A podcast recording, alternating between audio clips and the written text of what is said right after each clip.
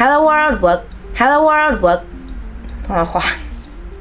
Hello world, welcome to Untyped。对呀，我是工程师，我是卡西林。看到影片标题，你可能会想说，怎么又是一部用 NFT 来骗点阅率的影片呢？那不管怎么样，我先谢谢你点进来，有没有被骗？我相信你看到之后就知道了。那故事是这样子的，就在今年四月初呢，我得到了我人生第一个 NFT。那也为了得到这个 NFT 呢，我第一次去买了虚拟货币。那在这之前呢，其实我对于 Blockchain NFT 虚拟货币是非常非常没有概念，也根本没有想过说我会去碰这些。东西，那这支影片呢，就是想要跟大家分享一下我是怎么样从零开始去操作 NFT 的，可能或许可以帮助一些跟我一样就是什么都不懂的人，加速他们的学习过程。然后最后呢，也会聊一下我为什么会想要尝试操作 NFT。那这边呢，就先来聊一下我的学习过程跟我是怎么实际操作的。那我真的是一开始什么都不懂。如果你纳闷说，我明明是工程师，怎么会不懂 NFT 呢？我在之前的影片中就有分享说，其实你身边大部分的软体工程师，可能对对于 NFT 元宇宙、Blockchain 虚拟货币这些东西都是一知半解，或是根本就不知道。不过我觉得软体工程师的优势呢，就是我们很会上网查资料，所以可能可以学得比较快。那我自己呢，是还要去特别请教了我们的比特币小王子 Terry，然后后来上网就是查来查去，才有了那么一点了解。那你想要操作 NFT 啊、虚拟货币这类的东西，首先呢，你要先在虚拟世界建立起一条自己的金流线。那这边呢，就简单的把这个金流线。线呢，拆成三块，第一块是买币，第二块是把你的币放到钱包，第三块呢就是铸造 NFT 或是去做你要做的东西。那第一步就是买币，你想 NFT 它是一个虚拟世界的东西，那如果你想要拥有它、操作它、购买它，你就必须要用虚拟世界的钱去做这件事情。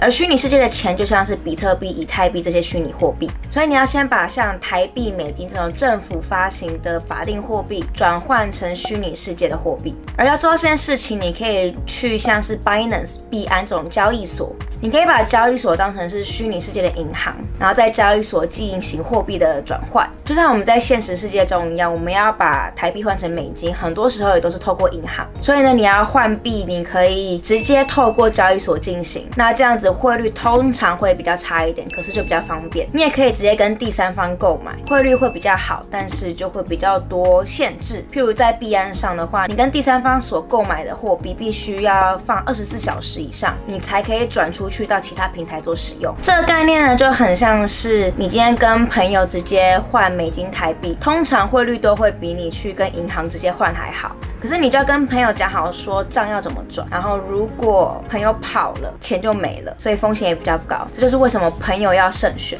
所以如果你选择跟第三方购买虚拟货币，那你就要慎选评价好、比较有保障的第三方。那买币这个步骤其实是我觉得整个操作 NFT 过程中最复杂的一环。就开始操作之后，我才发现有很多东西要顾虑。就譬如说信用卡支不支援啊，然后 gas fee 的高低，然后什么海外收手续费到底是收美金还是收台币，就是有很多东西要顾。那最后呢，我都是选择跟第三方 P to P 的方式去购买。但进行第一笔交易的时候，真的是超级紧张，就超级害怕按错按钮或是被骗。不过好险呢，我有慎选到好的朋友，以太币最后有真的进到我交易所账户。那下一步呢，就是把虚拟货币放到加密钱包里。那这一部分呢，我一开始的理解跟很多人一样，都是不太正确的，就会想成是交易所呢，它是一个银行，那你所购买完的虚拟货币呢，都还是存在银行的账户里。那你要使用这些虚拟货币呢，你就必须先把它从银行里面提领出来，放到钱包里，然后你才可以拎着这个钱包去买东西。对，这是我一开始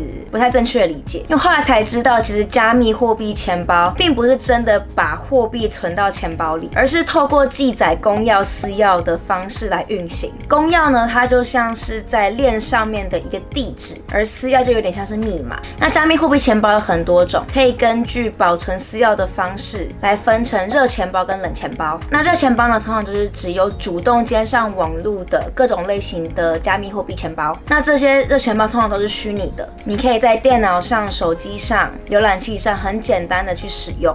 操作很直接也很方便，但也就代表比较不安全，因为你的私钥是存在网络上的。那也因为网络连得到，所以骇客也就更有机会可以碰得到。那冷钱包呢？简单来说就是离线钱包，通常是一个实体的电子产品，然后是透过实体的方式去储存你的私钥。那也因为平常是没有连线的状态，所以骇客就比较没有办法碰到，也就比较安全。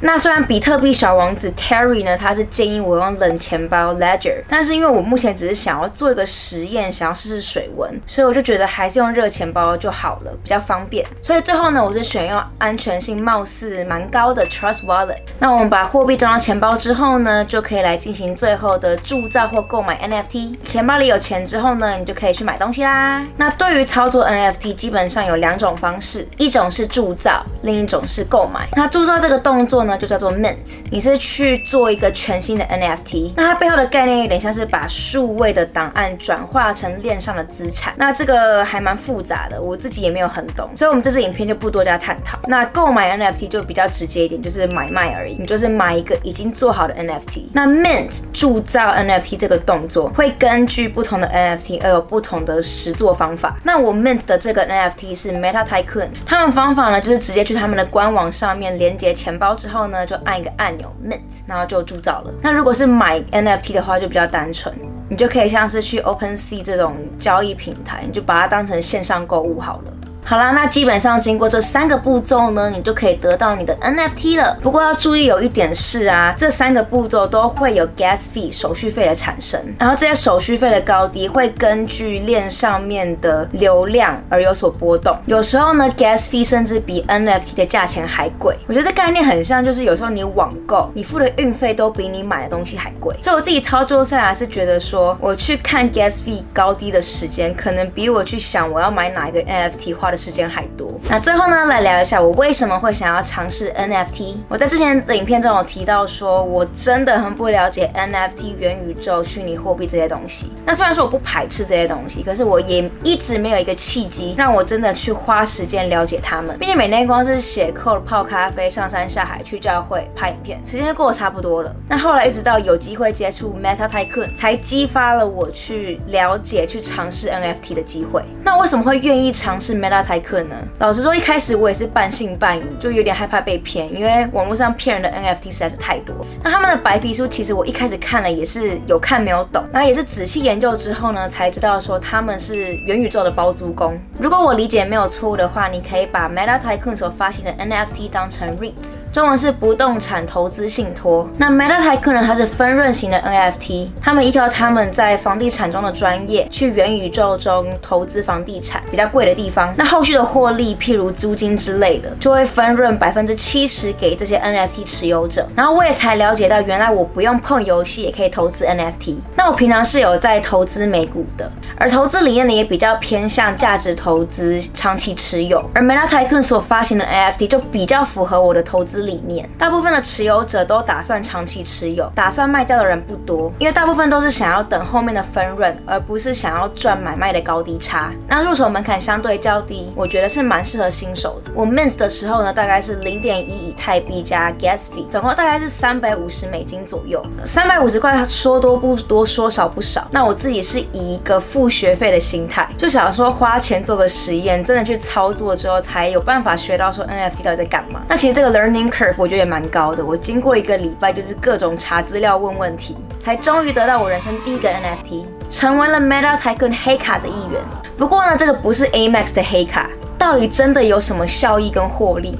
可能要等这个项目被开发一阵子之后才会知道。那它现在呢，就静静的、漂亮的待在我的虚拟货币钱包里。会发生什么事，我们就静观其变吧。那以上呢，就是我学习操作第一个 NFT 的经验分享。那也是想要表达说，不要去害怕尝试新的事物。那很多时候学习的重点是过程，而不是结果。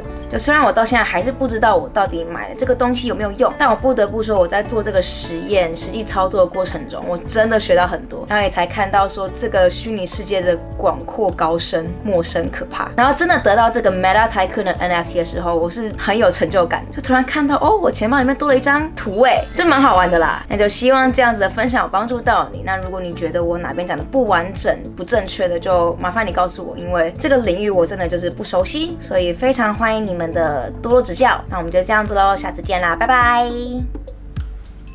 哦，记得按一个 like、分享、订阅，耶、